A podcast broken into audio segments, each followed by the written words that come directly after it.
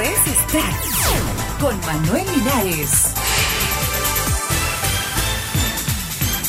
Buenos días, esas son las noticias para hoy 12 de agosto del 2009.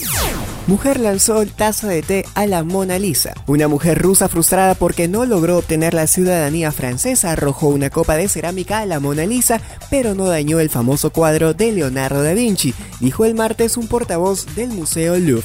La mujer arrojó una copa vacía a la Mona Lisa, pero no se produjeron daños porque la copa se rompió cuando golpeó con la pantalla que protege la pintura, dijo el portavoz David Maddox.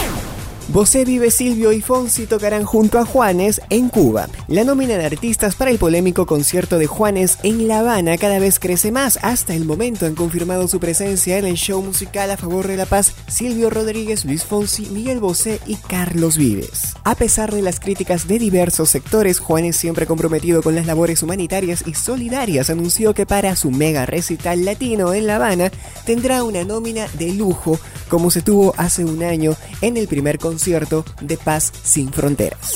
Schumacher no volverá a la Fórmula 1. El alemán se vio obligado a renunciar debido a unos persistentes dolores en la nuca, secuelas de una caída que sufrió cuando pilotaba una moto en el circuito español de Cartagena a comienzos de año.